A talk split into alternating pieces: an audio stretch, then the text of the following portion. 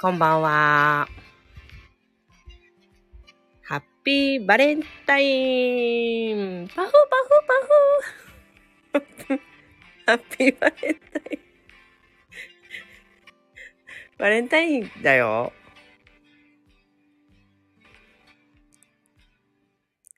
私はあのチョコを受け付けてますよ。あの、まだ、あの、明日とかでも大丈夫です。いただ、いただきます、ちゃんと。やったーやったーゆうじさんが、エアーキャンディーくれた ありがとうございます。あのね、明日、リアルにね、お会いする方もコメントにくださってますが、私は明日でももらえます。大丈夫です。皆さんいかがお過ごしですか？うちのですね、中二息子がですね、昨日、あ、今日の夜帰ってきて、なんかスーパーの袋みたいのにいっぱいいろんなものを入れて買ってきて帰ってきたから何かなと思ったら、えー今からバレンタインチョコを作るんだと言って、バットとか、なんか包装紙とか紙袋とか、なんかいろんなものを、とチョコと生クリームなどを買ってきてましたよ。それで台所を占領されてですね、夕方6時からなんかやっておりますよ。台所で。カンカンカンカンしながら。どうやら、TikTok なのか何かで見た生クリームとチョコレートとお餅を融合させた何かを作るらしいです。チョコ餅？チョコ餅なのかな？料理好きなんですよ。うちの中二息子がね、料理が好きで、よく作ってくれるんですけど、料理が好きなだし、食べるのも好きだし、ありがたいですよね。私、あの、彼のご飯気にしないで普段生活してて、自分で勝手にね、なんか作ったりしますからね。YouTube ですよ、大体。料理の先生は YouTube。いいですよね。あの、今いい時代ですよね。ずっとさ、好きなも、なんとかの作り方って言うと、YouTube が教えてくれて、簡単でいい時代だなぁなんて思います。さて今日は、えー適応障害のことというテーマで話していきたいなと思ったんですね。えー適応障害というものは、精神科診療内科の領域において、あの社会にね、社会に馴染むことがえー辛くなってしまった時に起こるうつうつとした症状とか、ほんうんストレスとか、うん、体調不良とか、ね、えー気分も、か心も体もちょっとこう、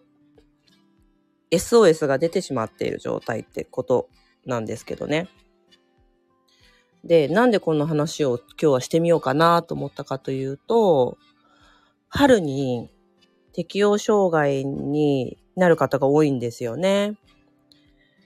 これはアイルベーダー的に説明をしていきたいんだけど、でも日本の社会って4月が年度始まりじゃないですか。この年度始まりの5月病と言われているような、えーこれからね、えっ、と年度の終わりから、うん、5月に向けて、で、1年の中で一番こう、うつうつとしやすい時期なんですけど、それとまあ、日本のね、あの、サイクルが、えー4月始まりになってしまってるもんだから、ダブルパンチなんですよね。4月あたりは、自然的なエネルギーの中で私たちはうつうつとしやすいというリズムのバイオリズムであると同時に、日本の、えー四季、四季の中でね、4月が年度始めって言って新しい環境だったり、引っ越し、えー転職、または新入社員として行く、また入学みたいにすごく新しい出来事が起こりやすい時なので、非常に適応障害のような、また診断されるようがされまいが適応障害、つまり社会性、社会生活に馴染めないなっていうような悩みを持つ方が多いんだよね。で、あの、ここ最近ね、生徒さんやクライアントさんにも、またはまあ、過去にもね、たくさん適応障害になって休職してるんですという方や、えー、が多い、よくいらっしゃるんですけどね。えー、よく思うことがあって、私が今日一番言いたいことは、よく思うことがあって、もし、その人たちが子供だったらですよ。その適応障害味がね、症状が出てきたとき、出たときに、もし自分がもし小学生だったり、中学生だったりしたら、不登校っていうやつになるじゃないですか。普通に学校行ってたとしたら。でも、小学校、小学生とか中学生の時に不登校になっても、基本的に家はあるし、両親が働いてくれていて、いわゆる生活費というのは賄えてご飯が食べれるし、あの、安全ですよね。だけど、大人になって、ああ、社会生活がちょっとしんどいなって思ってやめようとすると、あの、自分のいわゆる日常の生活の心配が出てきちゃうわけじゃないですか。ねえ。だからさ、大人になってから社会的に、あの、社会生活が厳しいんですってなった時に、そ、そのさ、基本とは厳しいと思ってる生活からドロップアウトするのってすごく難しいことだと思うんですよ。もうちょっとさ、症状が軽い時、本当に辛いと思った時に、えー、そこまでの症状、しんどい症状になるよりも前に決断することも選択肢にあってもいいんだけど、やっぱり一度決めて就職したところだし、またはもう結婚した家庭だしとかいうふうに、一度大人は決めてしまうとこうやめてはいけない。または生活もあるから、これは継続していかなきゃいけないんだっていう気持ちになっていくんだよね。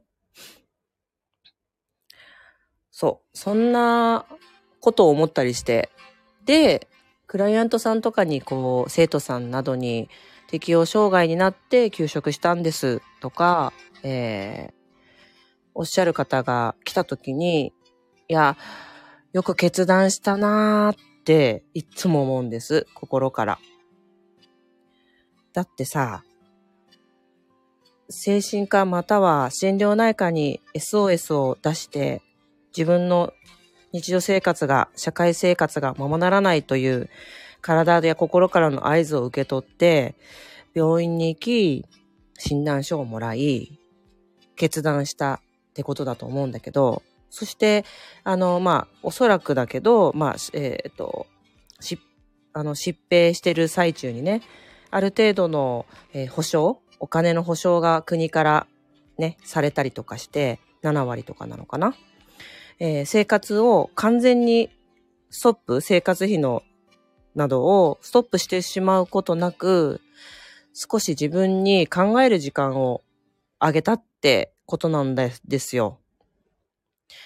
うん。適応障害っていうものをね、まあ名付けられることはしんどいことだったり、実際その時の症状は自分の中ではもう本当にしんどいことだと思うんだけど、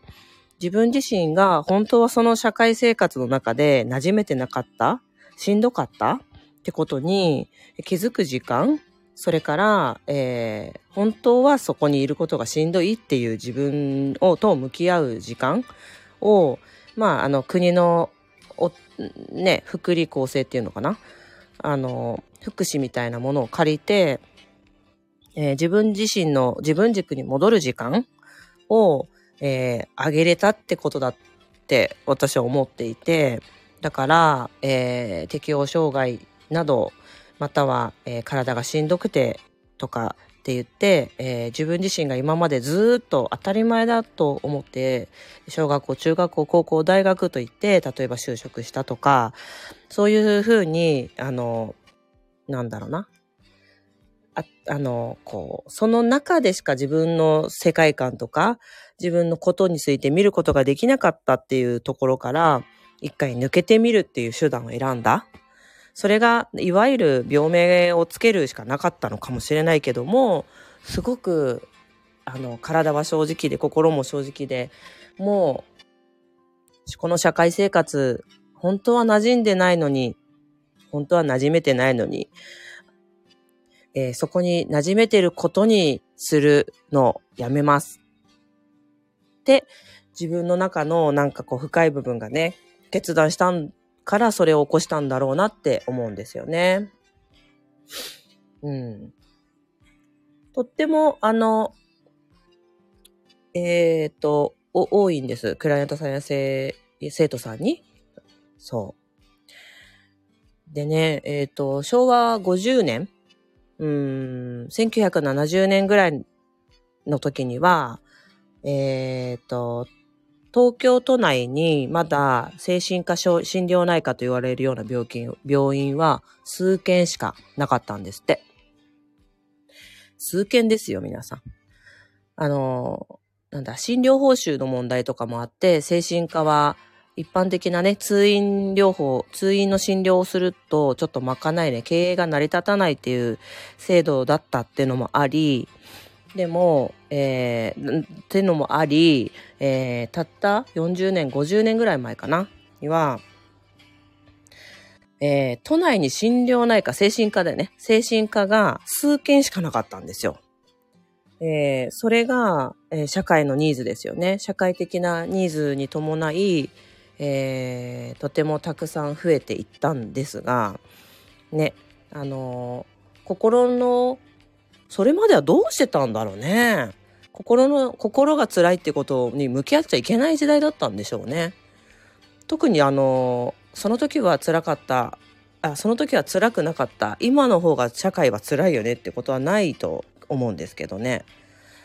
その時代その時代その時代に合わせて、まあ、生まれてきた人たちがそのそれなりに社会生活にこう馴染もうとしてでもあれ私本当は馴染めないんじゃね？みたいなことに気づいていくっていうプロセスは、まあ、1970年代ぐらいも普通にあったよなーって私はね生まれてませんけど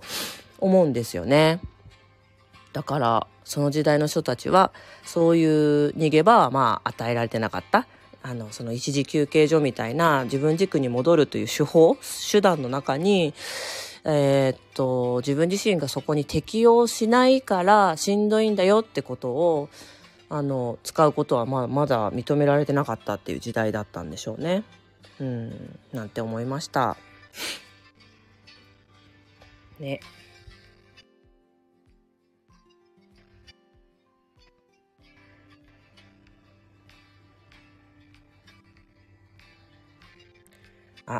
クローバーをプレゼントしました。ありがとうございます。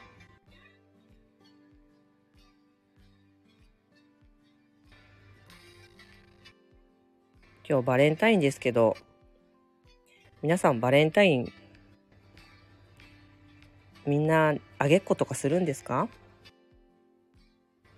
みんなあげっことかするんですか？っておかしいか。今日、あの、私は、えっ、と、今までバレンタインチョコを作ってあげるっていうことをやったことがないんですけど、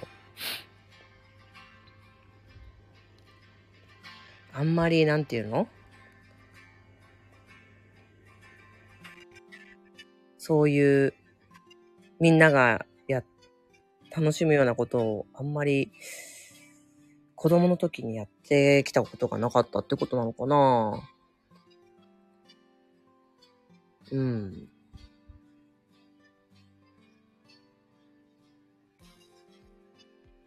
さて、今日は、少し、えーここ最近、うつうつとしている方がね、本当に多くて、それはまあ本当に季節の、そのアイルベーダー的な季節の自然エネルギーのせいであり、どうやら YJ 先輩が言ってた。星のせいでもあるらしいんですけどね。うつうつとしている方、この間もツイートしたんだけど、案外みんな今してるよっていうね、ことを言いたいなって思ったのと、えー、適応障害っていうものにね、気づく前に気づけたら、自分自身がね、社会生活に馴染むっていうこと今置かれてる自分のね社会ねに馴染むってことがしんどいと思うのであればその自分に案外素直になっても大丈夫だよっていうねその二つをメッセージとしてお伝えしてみたいなと思いましたそれでは今日はここまでにします。さようなら。ありがとうございました。励まされましたって言っていただいた。ありがとう。あ、明日チョコ持ってきてくれるって人もいる。ありがとう。明日もね、受け付けてるんです、私。バレンタインのチョコ。ね。ありがとうございました。失礼いたします。